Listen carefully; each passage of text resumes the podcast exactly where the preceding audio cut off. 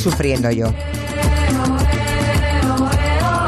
Sufro por ti, David. Buenas tardes. Hola, buenas tardes. Que te hemos dejado solito en Madrid. David Bueno. García Asenjo, aquí, el arquitecto, está solo en Madrid. El Me pobre. hecho, me he hecho fuerte. ¿Te has hecho fuerte? Bueno.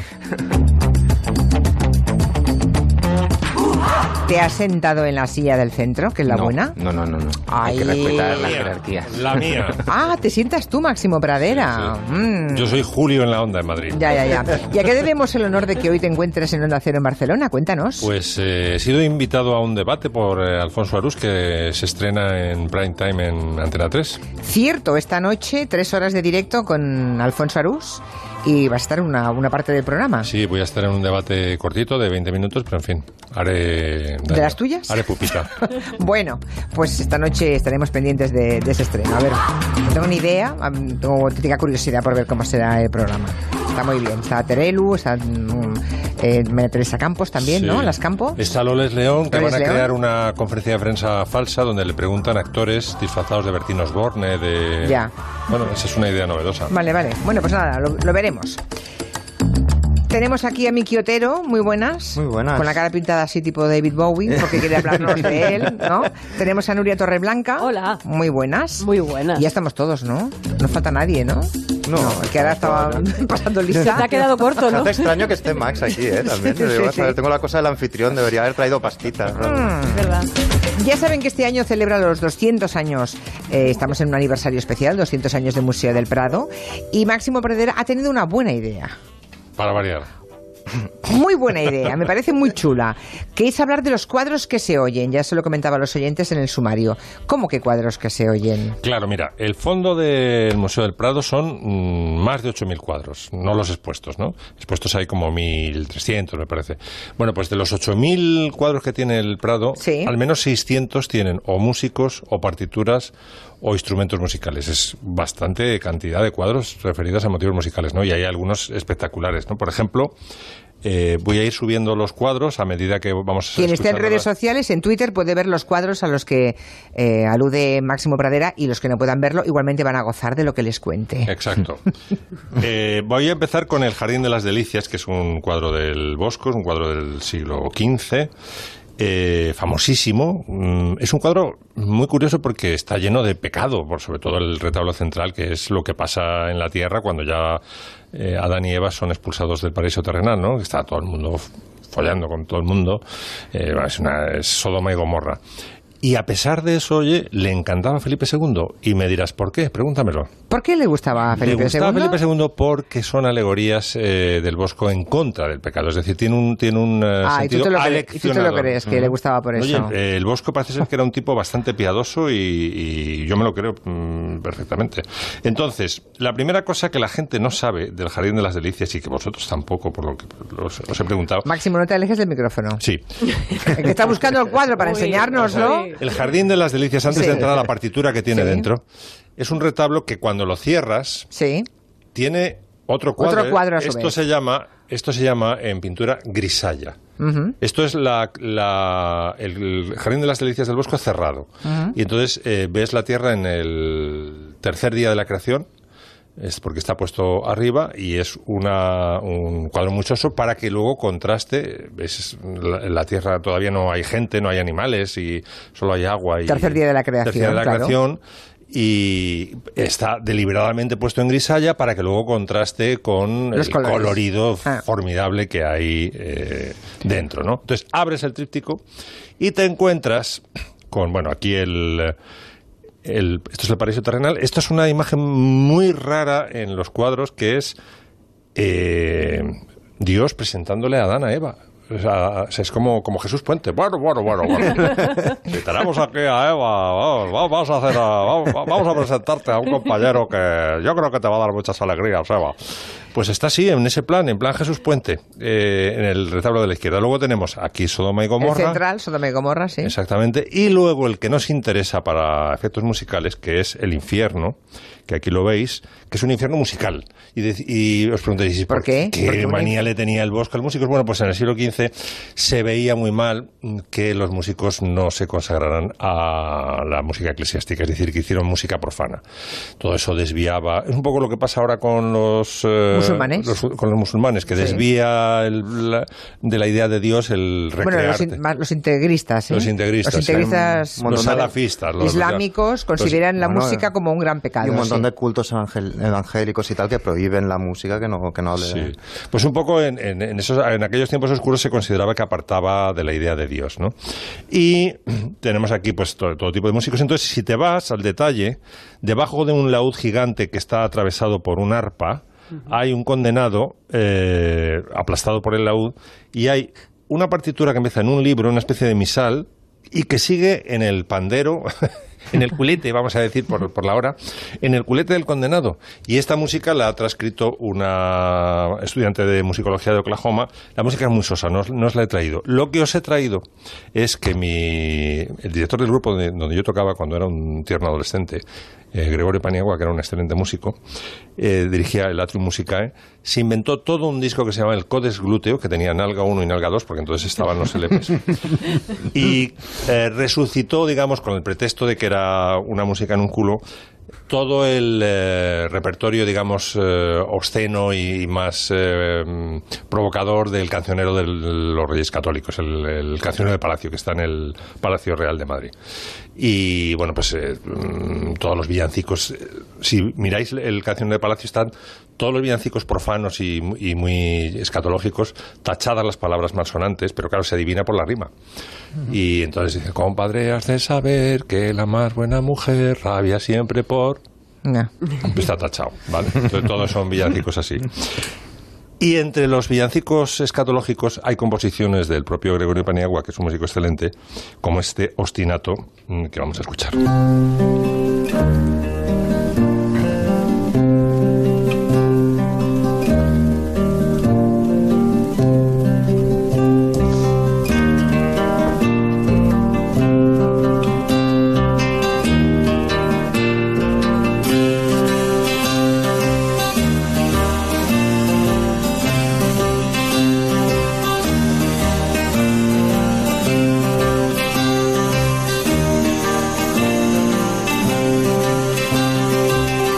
Un disco perfecto porque además los cantantes eran aficionados, es decir, cantaban Gregorio y sus hermanos y tal, y las voces no son de primera calidad, pero es un disco que tiene gracia porque, bueno, recoge muchas eh, canciones, digamos, que estaban consideradas pecaminosas en aquella época y, y está, hay muy buenas composiciones, sobre todo pasajes instrumentales muy bonitos. El siguiente cuadro que os traigo es eh, parte de una serie de Rubens y Bruegel el- el Viejo, que se llama Los Cinco Sentidos, y este es el oído. Entonces, eh, dices, ¿y cómo se pinta un cuadro a medias? Pues muy sencillo. Eh, Bruegel, que era el miniaturista, el que tenía el ojo para los detalles, pintó todo lo que no eran figuras humanas, y a Rubens, que estaba especializado en gente, le encargó una figura que sale en, todos los cuadros de los cinco sentidos, que es una ninfa con un amorcito cupido, que siempre pues en el, el sentido del gusto están haciendo otra cosa, y aquí está tocando el laúd. Entonces yo no os voy a traer la partitura, porque, hay una partitura en el cuadro, Sí, ¿no? bueno, una. Fíjate todo lo que hay. Uy, sí. Fíjate todo lo que hay. Estos violín y una doble partitura, sí. Efectivamente. Los, los instrumentos, por no, cierto... más, más, más. Hay, Sí, dos, sí, ahí hay- hay cinco o seis partituras bueno, más. esto se puede tocar y cantar, es, es que es acojonante.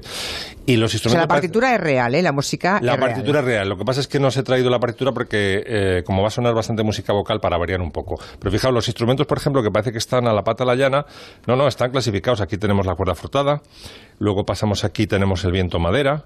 ¿Veis? Está, está como por eh, fa- eh, familias de instrumentos. Eh, pasamos aquí, está lo- los, el viento metal, aquí tenemos la percusión. Es decir, que el tío Está, está, más o menos organizado. está, no, es, eh, no está caóticamente dejado. Sí, El- entonces, traigo música de... de- Veis que la, la, la señora, la ninfa, está tocando un laúd, ¿no? Un laúd renacentista. Así que de- Estamos en la radio, Máximo. Ah, es verdad. Hay gente, o sea, lo, lo que veamos nosotros, los oyentes que están conduciendo, Está fichado para como, la tele. que, esa, como eh. que no van a... Es verdad, es que estoy tan Tú nos lo cuentas, sí. nos lo cuentas, de Bueno, manera que los que no estén viendo el cuadro lo entiendan, porque si no, estamos está, perdidos. Está tocando un laúd. ¿Dónde hay un laúd en una música que me guste a mí mucho? Por ejemplo, en, eh, en una música de... en un madrigal de Monteverdi. ¿Y sí que tiene que, que ver Monteverdi con Rubens? Pues todo.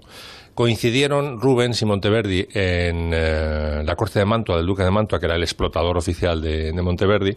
Y entonces parece ser que no solamente fueron amigos, sino que eh, Monteverdi, le- digo, Rubens le hizo los, la escenografía, algunas óperas de Monteverdi. Entonces eh, formaron ahí una, una piña y por eso tra- he traído música de Monteverdi que tiene la UD A ver. eh, incluida. Es una chacona.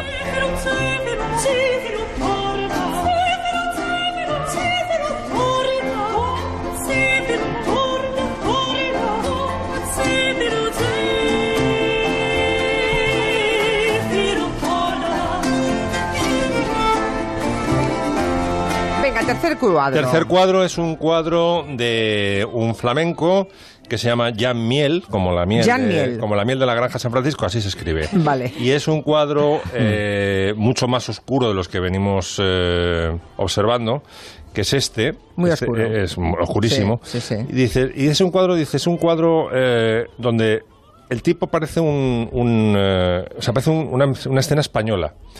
Y yo me atrevo a afirmar que es una escena en España, por, aparte por los gorros y por cómo está muy oscuro, no sé. Están ahí. Pero ¿por qué digo que es una escena española? Porque la vihuela era un instrumento típicamente español. ¿La por- vihuela? La vihuela, que es este instrumento, que es una, una especie de guitarra culta. A ver.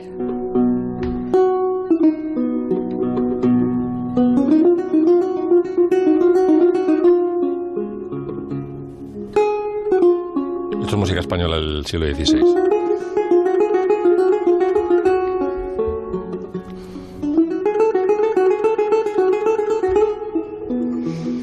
Fijaos lo que pasó en, en España.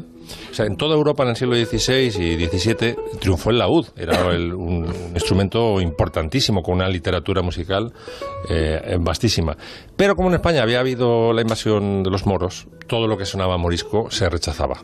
¿Y el laúd? El laúd, como viene de los árabes y a su vez... Se rechazó y se- Se rechazó y entonces dice, pero claro, entonces no podemos tocar música, pues si no tenemos... Es como si un, no- un grupo de rock que no admite la guitarra eléctrica, ¿qué hacemos? Y entonces inventaron un laúd de caja plana y entonces lo llamaron vihuela, pero es exactamente igual que, el laúd y los repertorios son intercambiables y con eso se salvó. Entonces hubo una tradición, eh, mientras en, eh, en el resto de Europa había laudistas, aquí había vihuelistas y además de primerísima calidad. Miguel de Fuenllana, Diego Pisador, Alonso Mudarra, eh, Luis de Narváez, mm, eh, Luis de Milán, en fin, había gente de primera clase y los repertorios son intercambiables. Entonces, como el señor este está tocando la vihuela, me atrevo a decir que esto es en España. Pero ahí no hay, no hay partituras, no se ven, no, no van a verlas, igualmente está la luz Ah, apagada. imposible. Y molaba mucho que te hubieras inventado que esas partituras que nos enseñabas en los cuadros, en el del Bosco y tal, en realidad, eh, si las tocaras ahora, pues tuvieran las mismas notas que las hereje de las que he hecho.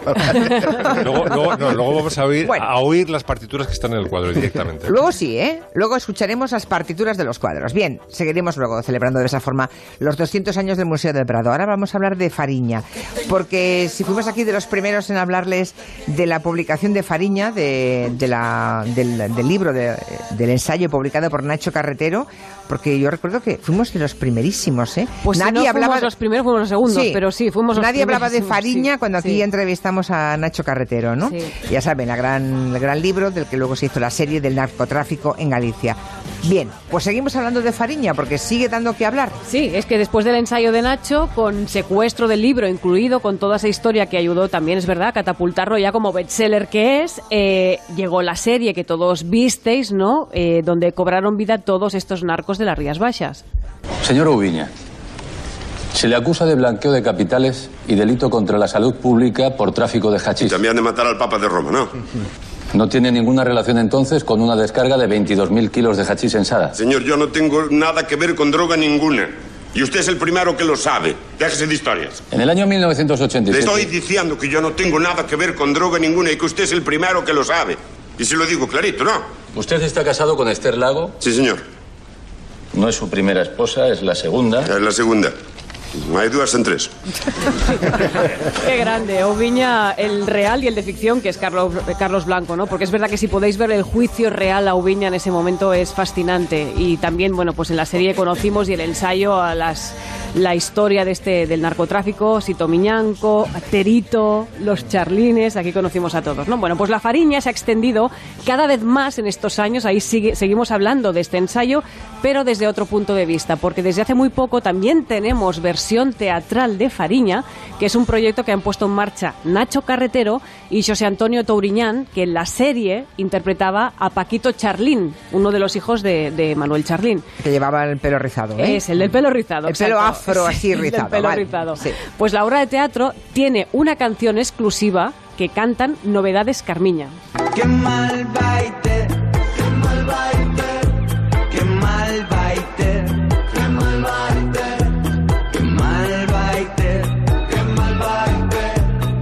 Y ahí ya, se un- ya se ha estrenado la Sí, función. sí, sí, es, además es un grupo que nos gusta mucho, lo digo por eso. Y esta noche, además, esta noche y mañana hay función, hay Fariña en Pontevedra. ¿Qué nos faltaba entonces? Bueno, pues Fariña, la novela gráfica, Y que se ha publicado hace una semana y pico, la publica Plan B, la ilustra Luis Bustos, según el libro de Nacho Carretero, y es una maravilla porque eh, es un trabajo de ilustración fantástico, los personajes, los narcos en este caso, cobran vida y es, es imprescindible. A quien le guste la ilustración, el cómic, la novela gráfica, le va a encantar este Fariña. Y en Bueno, esta a Noelia, novela... a Noelia Danez, que los vendía. ¿Cómo? Noelia Danez tenía una, no sé si la sigue teniendo, una librería en Madrid con un socio que vendía novela Sí. gráfica. A mí me ha regalado libros de novela gráfica, Noelia. Yo, a mí, pues a mí no. A mí me contaba todo lo que hacía, pero no me regalaba libros. es una relación Pues claro, un- es un que- poco especial. Muy bien, Noelia. ha tenido bien. efectos inesperados lo de Fariña, porque yo este verano conocí a Laureano Ubiña, que el tipo, un poco en respuesta, ha escrito su autobiografía, Sí. autoeditada, Mm. y vendía camisetas. Estaba en un Nadie ha medieval. querido editársela, publicársela, Está en claro. Mondoñe- em, según él, porque se la querían retocar. Pero bueno, en fin, eh, yo me paré a hablar con él. Vendía camisetas eh, eh, y vendía su autobiografía. Me preguntaba, ¿por, qué la has escrito y tal? Me decía, para lavar la conciencia no, desde luego, porque mi conciencia no la lava ni la sosa cáustica. Y está muy bien, por cierto, la novela gráfica incluye un texto escrito por Nacho Carretero que lo que hace es, bueno, situar un poco qué es lo que pasó desde que publica ese ensayo, ese Fariña, todo el revuelo literario, qué es lo que ha pasado desde, desde ese momento. Y, y digo yo que solo nos falta el musical. Pues sí, eso dice, ya- eso mira, te has adelantado a un oyente que dice, ya solo falta Fariña el musical. Yo lo veo clarísimo, ya sé qué canciones tendría y todo. A mí que me pregunten, que yo, vamos, me, me ofrezco. Juegos de mesa, el Monopoly, Fariña. Si yo les pregunto nombres de arquitectas célebres, Pues pocas, van a... pocas, ¿verdad? Pocas, sí. Y lo que se plantea hoy David García Asenjo es ¿por qué conocemos tan pocos nombres de arquitectas? Y, hombre, ha habido muchas menos que hombres, pero las ha habido, importantes, han sido olvidadas y dice David que pues están siendo ahora rescatadas de alguna forma. Sí, desde bueno, desde hace un tiempo se está empezando a rescatar su figura, aunque algunas ya se, se había rescatado antes. Y hace unas semanas hablábamos de la polémica que hubo en eh, cuando el gobierno vasco sacó la, la normativa sobre habitabilidad y había comentado que había que tener en cuenta la perspectiva de género. Entonces, esta semana eh, se ha celebrado unas jornadas en Zaragoza, que es el cuarto año que las celebran, que organiza Lucía Carmen eh, Pérez Moreno. Y uno de los objetivos de estas jornadas pues es eh, reivindicar el, cómo se ha, revisa- cómo se ha mm, olvidado, cómo se ha silenciado a las mujeres en el mundo de la arquitectura. Y reivindicar también las iniciativas que están sur- surgiendo para poder empezar a situar la aportación de estas pioneras en el lugar que le corresponde. Hablando de, antes hablamos de Noelia Danez, y en su libro... La famosa arquitecta. no, Arquite- bueno, arquitecta de sí misma. en el libro que, que ha publicado ahora dice, eh, las mujeres, hablando de literatura, claro, eh, las mujeres siempre hemos sido pobres en recursos, en autonomía y en reconocimiento. O sea que eh, ha habido arquitectas de gran calidad, pero nunca han sido, nunca Pero han sido pero han sido arquitectas de gran calidad que han puesto el nombre o han estado a la sombra de los grandísimos popes del Pues- mundo de la arquitectura. Porque tengo entendido que los grandes, entre los grandes, hay en la segunda línea, pero muy, muy, muy próximamente trabajando con ellos, algunas cracks de la arquitectura que han sido engullidas por el nombre de la superestrella, sí, ¿no? sí, sí, sí. O sea, los, los, principal- los tres principales nombres de la arquitectura eh, europea, que son eh, Mies van der Rohe, Le Corbusier y Álvaro Alto, pues siempre eh, trabajaron con mujeres. Ahí. Y Ahí parte del reconocimiento de, de que tenía que haber recaído en, en esas mujeres, pues recayó directamente en ellos, por lo que fuera, porque habían, porque su personalidad les impidió eh, mostrar ese reconocimiento o porque directamente pues estamos en una época en la que no se, no se planteaba que una mujer pudiera estar a la altura de, de un arquitecto. Entonces, bueno, empezamos O a lo con- mejor ellas también renunciaron, ¿eh? Porque a lo mejor una, una mano derecha eh, de uno de esas, de, de- en fin, de esos grandes nombres de la arquitectura, con capacidad para desarrollar proyectos propios se hubiera independizado, por ejemplo, de Mies van der Rohe, ¿no? Sí. Y a lo mejor ellas, por lealtad toda la vida, mantuvieron eh, estar a la sombra de, y por eso tampoco Por ellas lealtad. pusieron de su parte, ¿no? Ya, para autopromocionarse. y por circunstancias. Por ejemplo, eh, Lily Reich, que fue la colaboradora de Mies van der Rohe, que allí tienes en Barcelona el pabellón de, de la Expo de 1929, Sí. pues se conoce la silla del pabellón de Barcelona, silla Mies, y el diseño realmente se cree que eh, fue de, de Lily, Lily, Reich. Eh, Lily Reich. El, el interiorismo, el cómo los materiales que se utilizaron, los textiles que se aplicaban a la arquitectura, todo era obra de, de Lily Reich. Eh, y nunca se le reconoció. Y lo que pasó fue que cuando Mies tuvo que emigrar, Mies fue director de la Bauhaus, cuando tuvo que emigrar por el porque bueno, vio que con el nazismo no iba a comer, no iba a rascar bola, pues Lily Reich se quedó en, en Alemania, no emigró con él a, a Estados Unidos y fue la que organizó todo su archivo previo a la, a la a, a que emigrara Mies a, a Estados Unidos y se conserva ese archivo gracias Por a que ella. Reich la y luego Mies van der Rohe no volvió a diseñar un mueble desde que mm, partió esta, esta colaboración. O sea, O sea que era ella. era, sí, sí. Claramente. eso Se quedó sin la claramente- colaboradora y dejó de Sí, diseñar muebles. Lo que pasa es que, claro, luego ella en la guerra pues mm, lo pasó lo pasó bastante mal en la época del nazismo y luego ya pues no pudo recuperarse y creo que murió pronto tras, tras el fin de la, de la Segunda Guerra Mundial. Ya hemos hablado de Lily Reich, pero tenemos otro, otra superestrella que es Le Corbusier, que también tuvo una arquitecta, una mujer a su lado muy cerca. Sí, eh, Le Corbusier tuvo muy cerca también a una diseñadora que fue eh, Charlotte Perriand, que también eh, hay una, una Cherlon que se conoce como la Cherlon de Le Corbusier y es obra de, De ella. Charlotte Perriand, pero el principal caso que tenemos de Le Corbusier, la primera arquitect- arquitecta moderna que, que hubo en Europa en esa época se llamaba Ellen Gray. Eh, trabajó trabaja con su marido y Ellen Gray hizo una casa estupenda en la costa en la costa azul y era amiga de, de Le Corbusier y Le Corbusier iba de vez en cuando allí con ella pero Le, Corbusier lo que tenía realmente era un poco de envidia de lo bien que le había salido esa obra porque Ellen Gray había diseñado hasta el último detalle o sea era había diseñado los muebles la- los textiles que acompañaban alfombras y demás y un día que, que Gray y su pareja se habían ido, eh, Le Corbusier se metió en la, en la casa y pintó en medio del salón y en, y en el acceso unos murales a color cuando la casa era toda blanca.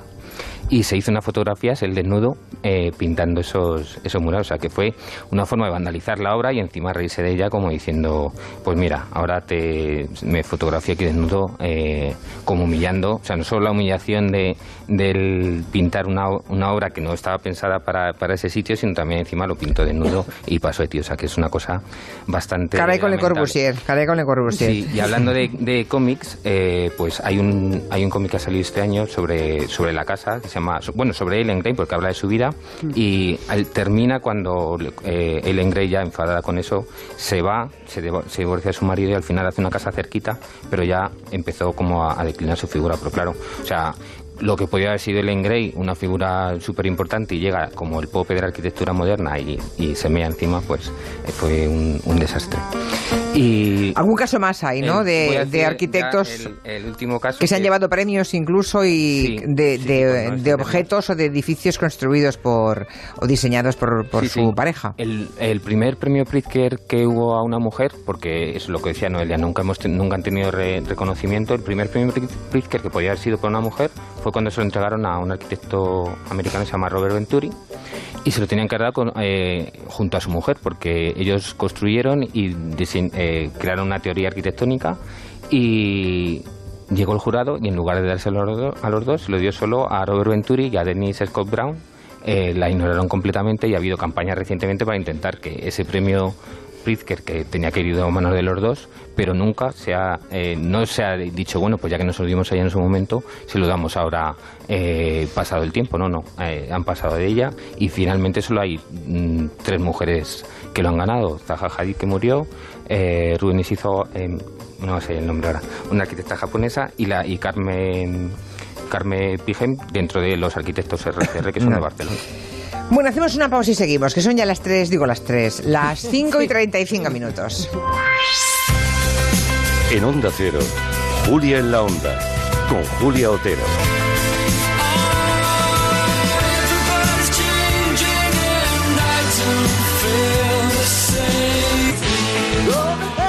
Pues tenemos 20 minutos por delante todavía de territorio Comanche y Miki Otero está feliz. Bueno, de hecho, se ha puesto los auriculares y ha empezado a gesticular con los brazos Eh. porque se le unen dos pasiones. Una es David Bowie y la otra son los libros. Y la otra es esta canción que habla de tener el viernes en la mente y de celebrar los viernes. O sea que vamos. Viernes en mi cabeza. ¿eh? Friday on my mind, claro.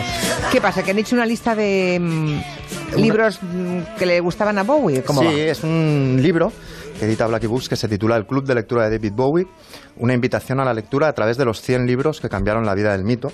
Son como 100 libros que le influyeron de una manera u otra, eh, que tienen que ver con su vida, que tienen que ver con su obra, y es un repaso eh, a todos estos libros. Es, por un lado, un retrato de Bowie a través de lo que leía Bowie, que es como decir de lo que comía, porque todas esas ideas las usaba. O sea, lo que leemos no retrata. Sí, yo creo que nos- lo- nuestra biblioteca nos define como nos define nuestra nevera, por otro lado. Si tú eres mi nevera, me conocerás. ¿no? Mejor que no Bueno, la y el, abras. y el armario, y el armario, el Y el- vestidor, todo. y el armario, En realidad, mm, vamos por ahí exhibiendo todo. todo, exacto. Y es por, el por que un se lado, fije lo puede saber todo. por un lado es este retrato que te decía y por el otro también es una invitación. Siempre que tenemos a alguien que dice, "Yo no tengo tiempo para leer, pero me gustaría leer, bueno, pues es una invitación a que en lugar de hacerle caso a cualquiera, a mí mismo, cuando me preguntan, A pues, David pues- Bowie. pues le haces a David No Bowie, que está siempre es mal. mejor. Él era un buen lector, ¿eh? Eh, él decía que, que su mayor placer, un día le preguntaron en una entrevista, ¿cuál es tu mayor placer? No dijo ni, ni beber, ni cantar, dijo leer. Y luego le preguntaron cuál es la virtud que más aprecias en un ser humano y dijo eh, que devuelva los libros que le prestan. Que-. Yo no sé si prestáis los libros vosotros. ¿Tú? No. No, ¿verdad? Alguna vez. Depende, depende de cuáles. Yo, yo lo que Eso, hago... Depende de cuáles. Yo lo que Depende. hago es fi- firmarlos, ponerles una frase, tengo un ex libris, un sello, para que al menos si se lo quedan, que tengan mucho, mucho dolor de conciencia. Claro, es que es terrible, que que, lo es- abren. duele mucho que no te devuelvan un libro, una peli, algo que has dejado con todo el cariño, que no te lo devuelvan, es una falta de respeto terrible. Hay que marcarlos mucho, ese es mi, ese es mi, mi consejo. Bueno, la cuestión es, tres años antes de morir, eh, al hilo de una exposición que hicieron sobre, sobre la figura de David Bowie, yo tuve la suerte de verla en Berlín, era increíble, eh, donde se expusieron pues sus objetos, eh, sus ropas, sus vestidos, bueno, era un recorrido por su vida también, además la voz en off la hacía él y era muy, muy, muy curioso, pues también le hicieron seccionar sus 100 libros favoritos. Y de ahí salió esa lista. Y cuando falleció David Bowie, su hijo, que es un director de cine bastante reconocido, eh, planteó en internet un club de lectura para todos los fans de Bowie donde comentar uno a uno todos estos libros que él había Los 100. seleccionado. Son 100 que por- para él no eran muchos seleccionar 100 porque se dice que el tipo, por ejemplo, no, no- no le gustaba volar, entonces cuando tenía que ir por Estados Unidos iba en tren. Entonces lo que hacía, Claro. le gustaba tanto leer que lo que hacía era llevar un- una especie de cofre gigante, un doble armario, con 1500 libros dentro. O sea, no conocía, el- no, no existía Kindle todavía. El tío llevaba un doble armario con 1500 libros dentro y entonces abría, estaba en un tren, en un vagón de tren, abría, seleccionaba el libro que quería, lo volvía a cerrar. Yo siempre pienso, si, si me hubiera tocado a mí ser el, el porteador, el- Claro, es que es, es lo que estaba pensando. Seguramente no me gustaría. llevar el baúl. No me gustaría tantísimo Bowie, pero bueno, vamos a escuchar un- otra canción de Bowie antes de seguir.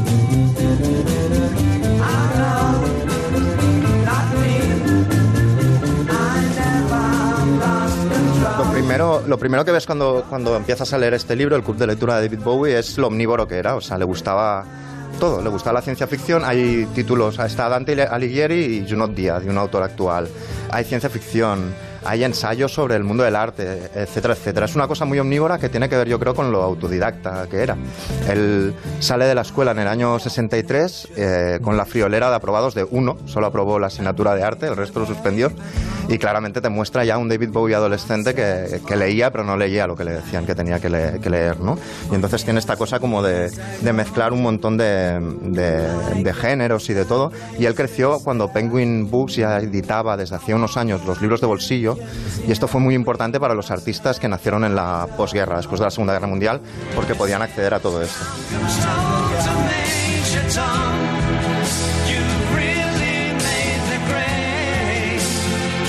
¿Qué leía? No sé, ponos ejemplos, que quiero saberlo. Sí, estoy haciendo la típica intro para que entren ganas de leer el Claro, libro. a ver, no, no, pues- a ver, esta canción es del año 69, es Space Oddity, ¿no? Es su, su primer gran éxito. ¿Qué pasó unos, an- unos meses antes de, de que él sacara la eh, canción? Que se estrenó en 2001 Odisea en el espacio, la peli de Kubrick. de Kubrick. Y de hecho esta canción salió justo en la retransmisión eh, del alunizaje, del- de cuando llegaron a la luna los astronautas. Bien, pues de Kubrick hay otra película que es La Naranja Mecánica, Sí. que seguramente habéis visto también. Sí. Bien, pues él era un fan increíble, yo también por otro lado, de la novela, de la novela La Naranja Mecánica de Anthony Burgess que es una novela que a través de, de una historia hiperviolenta, de una especie de pandilla eh, aficionada a la ultraviolencia, meter palizas, etcétera, etcétera, para mí es la visión, la visión que tiene alguien ya un poco mayor de la juventud que viene. Ahora decimos, bueno, estos millennials están todo el día escuchando música en el móvil, en el metro, etcétera, etcétera. Pues imagínate en los años 50 cómo veían a estos nuevos seres adolescentes que antes ni existían, porque se pasaba de ser niño a ser adulto, eh, que tenían estas pintas tan raras, que hablaban un idioma extraño, porque tenían su propia jerga, eh, y que se comportaban de una manera casi, casi alienígena y como algo raro. Entonces, la novela esta Anthony Burgess lo explica muy bien, La Naranja Mecánica, y de algún modo Bowie sacó eh, un montón de ideas de, desde los looks que hay en la, en la, en la novela, los- el tipo de vestuario, hasta esta imagen de la pandilla violenta que está en su banda, en la banda que llevaba por concierto, en los conciertos. Y luego en la peli aparece una canción, bueno, una pieza que a Máximo le, le sonará, Sí, esa es la versión de Walter Carlos, ¿no? Wendy Carlos. de Wendy Carlos, del cuarto Beethoven. movimiento de la novena Sí. de Beethoven, es, Sí. ¿no? Es de las que me sé, vamos, como canon de Pachelbel y esta.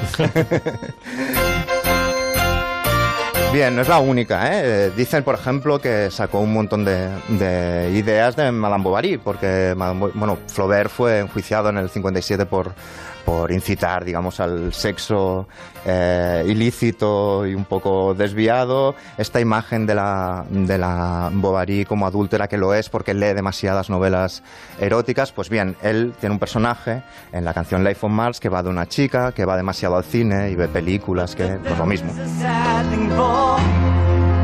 but she's lived it ten times or more. She could spit in the Y probablemente la que más le haya influido de todas, que es la última que os quería explicar, es 1984 de George Orwell, que es es esta distopía que da absolutamente en el clavo de todo lo que pasó después, que habla de neolengua, que podrían ser los emojis, que habla de los cinco minutos de odio, que claramente es Twitter, o un Bueno, campo de- o un la neolengua, un- queridos, son los eufemismos, no los emojis. y también los, los eufemismos, pero es, es hacer la lengua cada vez más anémica. Crecimiento negativo, cuando en la época de Zapatero. ¿No os acordáis que Sí, decía yo, crecimiento yo en esa época está- tuve la nevera en crecimiento No, negativo. no, puta. Crisis. Pero, pero los, minutos de, eh, de odio, la posverdad, todo esto, el borrar información del pasado que no le conviene al gobierno, todo esto estaba, a él le encantaba esta novela ya entonces, a David Bowie, y de hecho se planteó hacer un musical, una ópera, y fue la viuda la que le dijo que no le daba los derechos y convirtió todas las canciones que había hecho para esta obra, las metió en, el, en un disco, en el Diamond Dogs.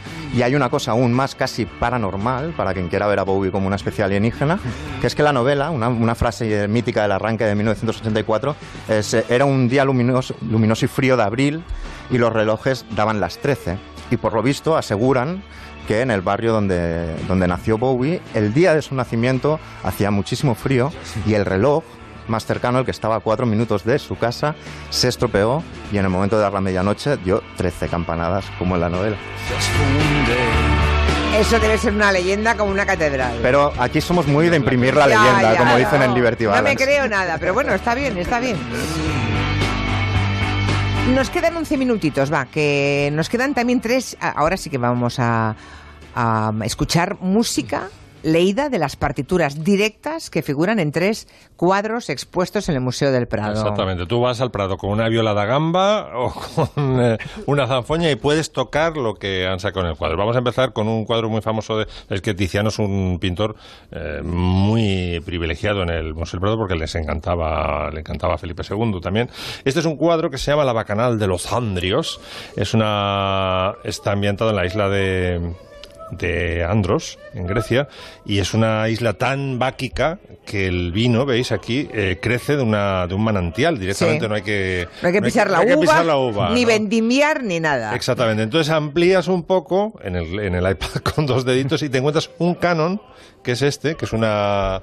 eh, como el Frere Jacques, una música circular, que se van solapando las voces, que es esto exactamente que estamos escuchando.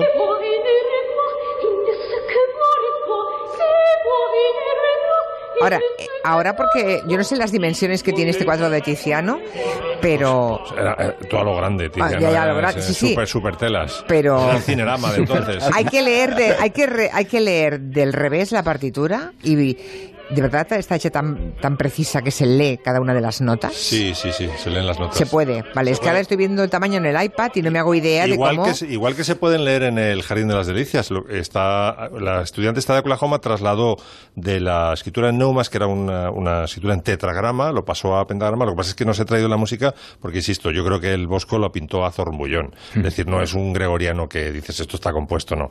Puso ahí una serie de puntitos que sí tienen traslación a notación musical moderna, pero que no dicen nada musicalmente, ¿no? ¿Qué más? Traigo, pues mira, este es un cuadro español eh, de Mariano Fortuny que está dedicado a, se llama eh, la- el, la- el sueño de Fausto, me parece, la fantasía sobre Fausto. Que aquí Hay la un tipo tocando el piano. Sí, que este tipo es otro músico español, eh, compuso una serie de variaciones, una, gran- una gran fantasía sobre el Fausto de Gounod, el que cantaba la Castafiore. Sí. Ah, me río de verme tan bella en este espejo. Y Hay una partitura en el suelo y otra sobre el piano. Y lo que está tocando este señor, que parece un, un oscuro funcionario decimonónico, eh, se llama Puyol, este mm, eh, pianista, con, aquí con dos amigos eh, músicos tronquetes, es la, la música que está aquí en la partitura. Es decir, que también te va Se puede piano, leer perfectamente te la partitura. piano y, y lo tocas, sí. Esto que estamos escuchando. O sea. Entonces te lo puedes grabar, te lo pones, te lo puedes grabar y cuando vas a ver el cuadro te lo pones. Sí, en eh, la... Y entonces escuchas cómo toca el pianista Efectivamente, que la- ha dibujado Mariano Fortuny. Si te vas a la web del Prado, tienen una. No están todos los cuadros, ni mucho menos, porque ya he dicho que los cuadros musicales del Prado son como 600 o más. Pero sí hay una, una parte de donde te cuenta la historia y tienes al lado un, un archivo sonoro donde le, le puedes dar y, y suena. Es decir, está, está muy bien la web del Prado, la verdad. ¿Y la última? Y la última, ¿os acordáis del follón tremendo que hubo en Sigena? Eh, con el tema de, la, de las eh, antigüedades, de los cuadros y los retablos eh, en disputa con la Generalitat. Sí. Ah, vale, sí, sí. ¿Vale? Que al final ganó. Al final ganó Cisigena y se le devolvieron, ganó, sí. Ganó Aragón, se ganó Huesca. Está el profesor eh, Casanova entusiasmado. Fue un pleito larguísimo. Bueno, pues esa Sigena eh, dio un pintor muy notable del siglo, esto es del siglo XV, me parece. Eh, esto es, me parece que es óleo sobre tabla. Y es la pues, la- Natividad. la natividad, efectivamente. La natividad con un ángel, un coro celestial. Bueno, pues aquí está esto que se llama filacterio. Tú que eres filóloga, Julia, grábate la palabra. Filacterio es un, es un, un pergamino que se esto se utilizaba mucho en cuadros. Son como los. tam- también se utiliza mucho en cómic, cuando se pone días más tarde, ¿sabes? Sí. Días más tarde, pocas semanas después, pues esto es un, un filacterio. Y entonces aquí este Gloria, las cuatro notas que salen, las podemos escuchar. Las cuatro notas, solo esta.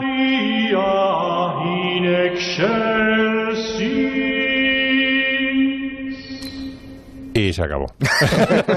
No, es que hay cuatro notas, claro. Efectivamente, ¿Es pero, esto? pero es lo que hay. Es lo que suena- hay, es lo que hay, la natividad del maestro de, De- de, Sigena. Sigena, de sí. Sigena. Sí, sí. Muy bien, cuadros expuestos, cuadros que están en el Museo del Prado. Bueno, este justo. vaya. Este no, este no. Este justo ahora mismo no está. este expuesto. no está allí, vale, pero la razón era lo de los 200 años del Museo del Prado. Cuadros que se pueden escuchar, digamos. Un libro. Y con eso acabamos ya, de que nos quiere hablar Nuria Torreblanca, cuyo protagonista es Pepe Rubianes. Sí, se acaba de presentar Rubianes solamente. Antes hemos hablado de una novela gráfica y ahora de los monólogos de Pepe ilustrados. Y no por cualquier ilustrador, sino por el mítico Miguel Gallardo, mítico por el Macoqui, como todos tenemos en la cabeza, también por María y yo. Pero, eh, ¿qué pensaría Rubianes de que ilustraran sus monólogos? No lo sabremos nunca, pero ¿recordáis lo orgulloso que se sentía Rubianes de su afición y su querencia por el trabajo? El trabajar, ya saben ustedes, con todo lo que el trabajo conlleva, el trabajo dignifica al hombre, el trabajo te honra, el trabajo te realiza, el trabajo te pule. te abrillanta, te da esplendor. Trabajo en la hostia, el trabajo hasta te pone cachondo, fíjate. Hay que ver lo cachonda que va la gente a trabajar a las 6, 7 y 8 de la mañana. Todo el mundo cantando y bailando por la calle. Vamos a trabajar, la, la, la. ¿Dónde vais con esa marcha matinera? A trabajar. Este, pues no puede Es faltar. impagable. Claro, este del trabajo es uno de los monólogos ilustrados muy bien por Miguel Gallardo. Eh, también está, pues como no, el de las tapas, el del público o otro mítico, el de quedarse soltero.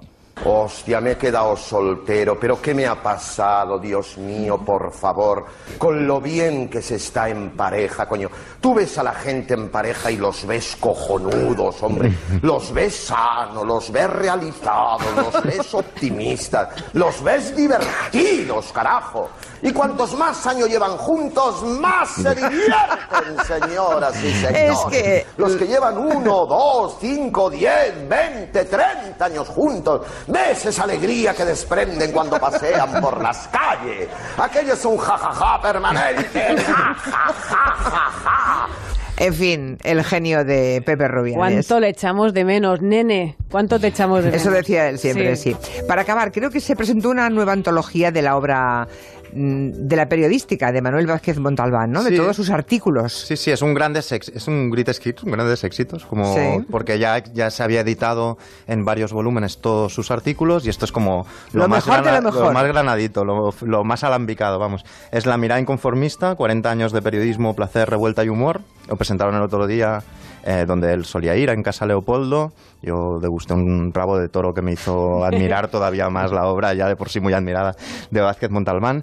Eh, y creo que es una antología ya fuera de bromas como muy pertinente porque está organizada como si fuera un periódico. Empieza por internacional, luego nacional, tal, como si fuera un periódico y realmente está escogida no tanto en función que también de que sean los mejores artículos, sino de la vigencia que tienen. Y entonces habla de nacionalismo, de deriva ultraderechista, de situación en Chile de repente. Es como que estás leyendo artículos escritos hace 30 años Que dice, se, podrían, hoy colaría, que ¿no? se podrían haber escrito hace 5 minutos incluso que, se, incluso que se avanzan de alguna manera a lo que estás tú empezando a pensar de, de muchos temas a día de hoy, incluso de, del feminismo, del nuevo puritanismo. Tiene un artículo mm, maravilloso sobre, sobre el piropo, sobre la cosa de piropear, que bueno, que se podría publicar hoy en formato columna en respuesta a muchas cosas. Es, es Lo cual, además de hablar muy bien de él, habla mm, muy mal del mundo. O sea, Bueno, porque no avanzamos. Hay gente del mundo que... Estamos que donde estábamos en que, escriba, cosas. que no escriba desde su despacho, sino que, que escriba desde el futuro y, y Montalbán de algún modo escribía desde el futuro y eso se nota